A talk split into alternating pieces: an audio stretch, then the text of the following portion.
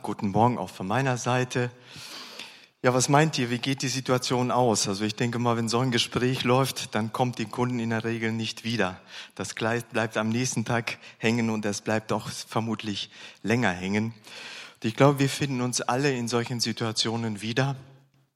Beim Einkaufen gehen, ich weiß nicht, wie es euch geht, aber der erste Blick geht eigentlich zum einen auf die Kollektion, auf das, was man sucht, und dann guckt man eigentlich spontan sofort erstmal auf den Preis. Und geht in sich, also ist die Sache tatsächlich wert, die ich kaufen möchte, bin ich bereit, diesen Preis dafür zu bezahlen. Wir sind demnächst im Urlaub und ich habe natürlich aufgrund des schönen Wetters, den wir jetzt haben, äh, nach einer kurzen Hose gesucht und musste feststellen, dass in Geschäften zurzeit die kurzen Hosen teurer sind als die langen Hosen. Nun ist man natürlich als Mann verkopft, nüchtern wie man ist, äh, sagt man, warum soll ich für eine halbe Hose jetzt mehr Geld bezahlen als für eine ganze Hose? So. Und äh, da, da war ich gestern so ein bisschen im Klischee nun, es gibt gewisse Not Notlösungen, kann ich nur empfehlen. Man geht dann in die Sportabteilung, kauft sich eine Wanderhose, die ist auch kurz und ist auch günstiger als, als eine normale Hose. Davon abgesehen, für Männer im Middle Age sind die kurzen Hosen dieses Jahr denkbar kurz. Ne? So, ähm, das aber by the way, wir wir kennen, wir kennen das alle. Welchen Preis sind wir bereit zu bezahlen? Und jemand anders hatte mal ein anderes Beispiel gebracht und gesagt, Dein Leben ist quasi auch wie so eine Art Einkaufswagen. Du gehst durchs Leben, du kannst dir viele Dinge in diesen Einkaufswagen reinlegen, ob sie gut oder schlecht sind. Nur du solltest bedenken, irgendwann mal kommst du mit diesem Wagen an die Kasse und dann wirst du bezahlen müssen. Dieses Beispiel ist natürlich im übertragenen Sinne Dinge, die wir im Leben uns herausnehmen, Dinge, die wir uns erlauben zu tun, dass wir dafür irgendwann mal Geld bezahlen werden oder dafür bezahlen werden. In der Bibel gibt es ein Gleichnis, wo es exakt um dieses Beispiel geht. Was sind wir bereit zu bezahlen? Und diese Botschaft heute, das Preisschild, bezieht sich, welchen Preis bin ich bereit für die Nachfolge Jesu Christi zu bezahlen? Was bist du bereit zu bezahlen, um Jesus Christus nachzufolgen? Und da gibt es ein Beispiel in Markus äh, Evangelium äh, im zehnten Kapitel. Ähm, ich werde das nicht vorlesen, ich werde das nur wiedergeben. Und zwar geht es da um einen reichen Mann. Dieser reiche Mann kommt zu Jesus und er kommt nicht einfach so zu Jesus, sondern er fällt vor ihm nieder und fragt ihm, guter Meister, was soll ich tun, um das ewige Leben zu ererben. Dem Mann war es offensichtlich sehr ernst, weil sonst hätte er die Situation nicht in dieser Form äh, ähm, wahrgenommen und in dieser Form und wäre nicht in dieser Form zu Jesus gegangen oder zu Jesus gekommen. Ähm, Jesus antwortet, was nennst du mich gut? Es gibt nichts Gutes außer Gott. Gott allein ist gut was willst du von mir? Und Jesus gibt ihm eigentlich eine relativ ein, äh, einfache Frage. Du kennst die Gebote, halte diese. Und Jesus gibt ihm eine kurze Zusammenfassung der zehn Gebote und sagt, du sollst keinen Mord begehen, du sollst nicht die Ehe brechen, du sollst nicht stehlen, du sollst keine falsche Aussage machen, du sollst niemand um das Seine bringen, ehre deinen Vater und deine Mutter. Der reiche Jüngling sagt voller Ehrgeiz, voller Stolz, das alles habe ich von meiner Jugend an befolgt.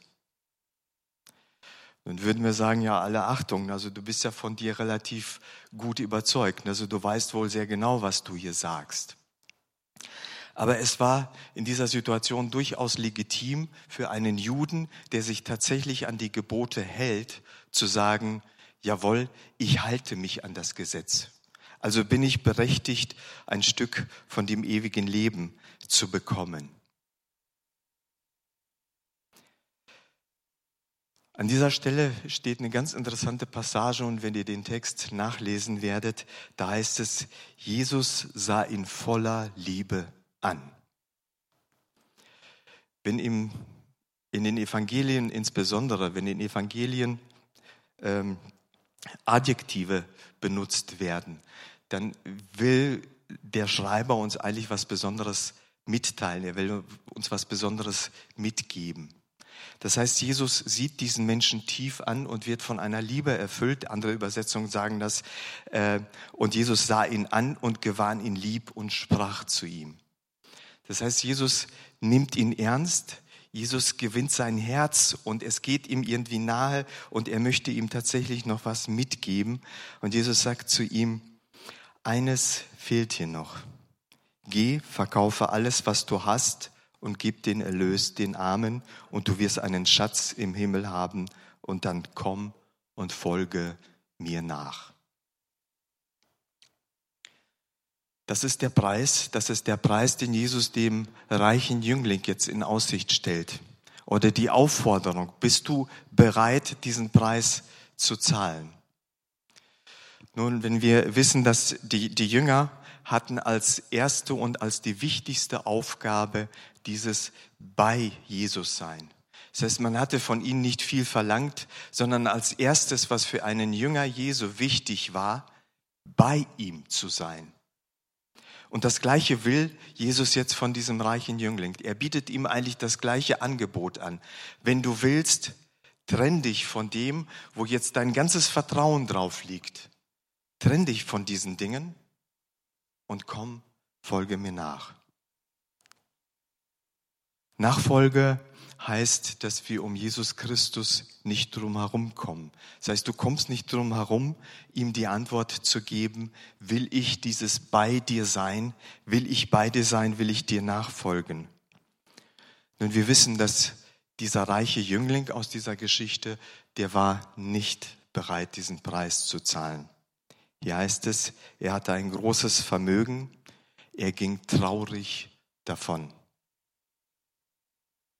Und die Frage an dich, bist du bereit, diesen Preis zu bezahlen? Und bist du bereit, auf diesen ersten Schritt, auf dieses in Jesus sein, mit ihm gemeinsam mit ihm zusammen sein, bist du bereit, diesen Schritt der Nachfolge zu tun?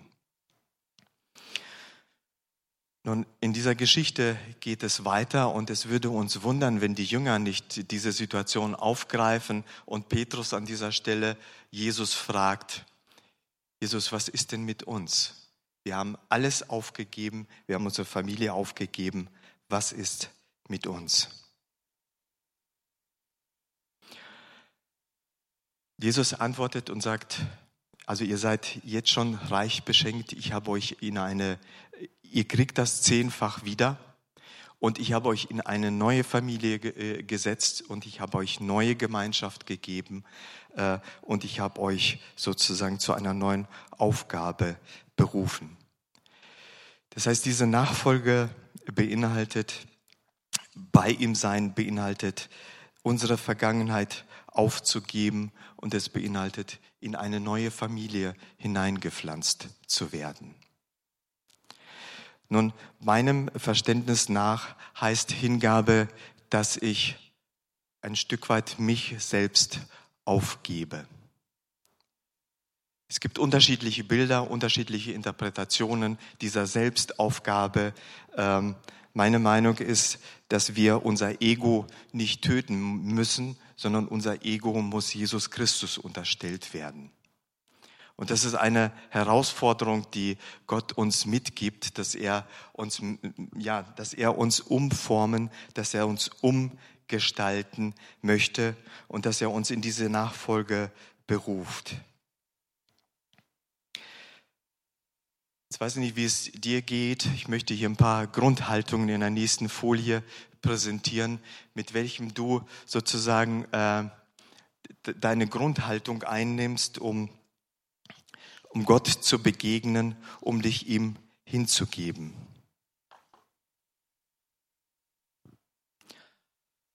Es sind mehrere Punkte genannt. Ich möchte die einfach von oben nach unten mal gemeinsam mit uns reflektieren und kurz betrachten. Unsere Grundhaltung, eine innere Haltung der Hingabe an Gott und unsere Mitmenschen. Eine innere Lernbereitschaft im Blick auf Gottes Weisung für uns die Bereitschaft, auf ihn zu hören und die Impulse seines Heiligen Geistes wahrzunehmen. Eine innere Haltung der Dankbarkeit, der Anbetung und der Ehrerbietung Gott gegenüber. Eine innere Haltung der Offenheit, der Ehrlichkeit und der Bereitschaft, Korrektur anzunehmen. Nächste Folie. Ein tiefes, gelassenes und erwartungsvolles Vertrauen Jesu gegenüber. Ein inneres Verlangen, ihm nachzufolgen, ihn kennenzulernen und seinen Willen zu tun. Die Bereitschaft, ihm zu dienen und uns von ihm in Aufgaben hineinsenden zu lassen, die er uns zeigt.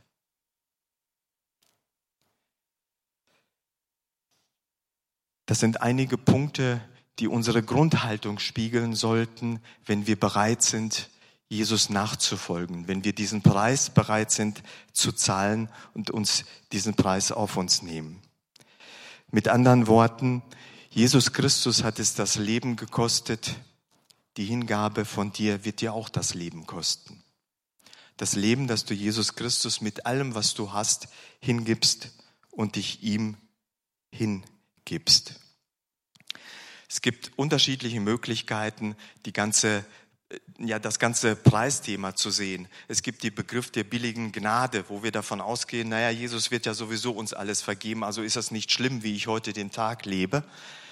Ich glaube, davon sollten wir uns lösen, weil Jesus Christus hat das tatsächlich sein eigenes Leben gekostet. Und ich finde das interessant, stellt euch vor, Jesus hätte im Garten Gethsemane nicht so gebetet, wie er das gebetet hätte, sondern er hätte gefragt, lieber Vater, nun sag mir, was, was habe ich davon, jetzt ans Kreuz zu gehen?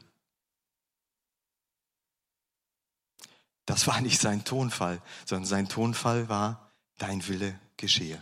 Wenn es möglich ist, dass dieser Kelch von mir genommen wird, aber nicht wie ich will, sondern dein Wille geschehe. Und dann ist die Frage an uns, wie stehst du da? Wie antwortest du diesem Jesus Christus, der sein Leben für dich hingegeben hat? Und ich möchte mich nicht viel über billige oder teure Gnade auslassen, sondern ich möchte eine, äh, zwei Verse mit uns betrachten, in dem es sehr deutlich wird, was es heißt, uns ihm hinzugeben. Wir betrachten Römer 12, Verse 1 plus 2. Dort heißt es, da schreibt Paulus, ich habe euch vor Augen geführt, Geschwister, wie groß Gottes Erbarmen ist. Die einzige angemessene Antwort darauf ist die, dass ihr euch mit eurem ganzen Leben Gott zur Verfügung stellt und euch ihm als lebendiges und heiliges Opfer darbringt, an dem er Freude hat. Das ist der wahre Gottesdienst und dazu fordere ich euch auf. Richtet euch nicht länger nach den Maßstäben dieser Welt, sondern lernt in einer neuen Weise zu denken, damit ihr verändert werdet und beurteilen könnt, ob etwas Gottes Wille ist, ob es gut ist, ob Gott Freude daran hat und ob es vollkommen ist. Ein sehr herausfordernder Text, der uns herausfordert, uns selbst Gott hinzugeben als Antwort darauf, was er für uns getan hat. Nun, die nächste Folie. Dieser Text besagt nichts anderes, dass, äh, alles mit Gott beginnt. Alles beginnt mit Gott selbst. Das heißt, er hat als, bevor du überhaupt Interesse an ihm gezeigt hast, hat er sich für dich interessiert. Er hat dich mit seiner Liebe, mit seinem Erbarmen, mit seiner Gnade überschüttet und hat dir alles vorbereitet, was du brauchst. Wir können nichts als empfangen und uns von ihm beschenken lassen, wie es in Johannes 1, Vers 16 heißt. Jesus ist den ersten Schritt gegangen. Jesus hat sein Leben für dich gegeben. Und dieser Text in Römer 12 fordert uns heraus, weil Gott diesen Schritt zu uns gemacht hat. Mach du den Schritt auf ihn zu und tu das Gleiche. Gib dich ihm hin. Nur wenn wir die ganze Geschichte betrachten, die Geschichte fängt ja im Garten Eden an, ähm, dort, wo Gott tatsächlich diese Gemeinschaft mit den Menschen haben wollte und der Mensch sich gegen die Gemeinschaft mit ihm entschieden hat.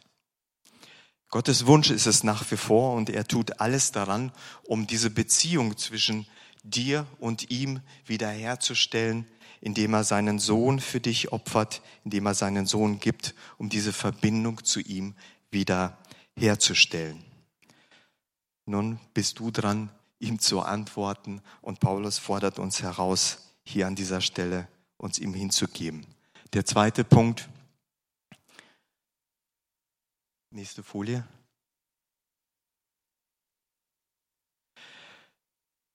Wir bedanken uns bei ihm, indem wir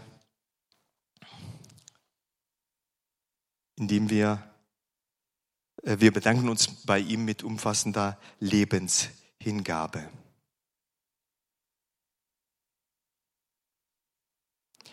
Das heißt, wir wollen dasselbe tun, was Jesus für uns getan hat.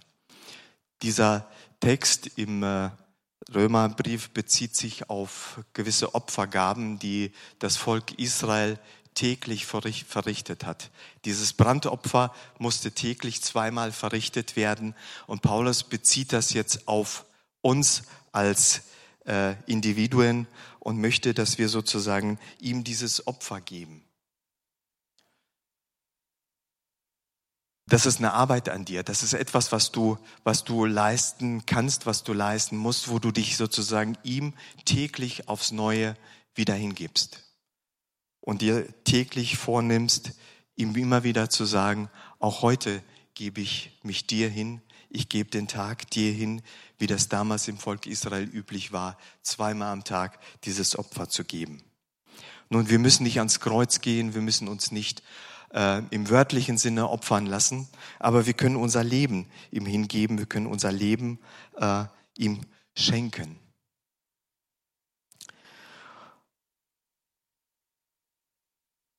Und Jesus möchte im dritten Schritt, möchte er durch die Lebenshingabe, möchte Gott, wir erlauben Gott, unser Innerstes und Tiefstes zu erneuern.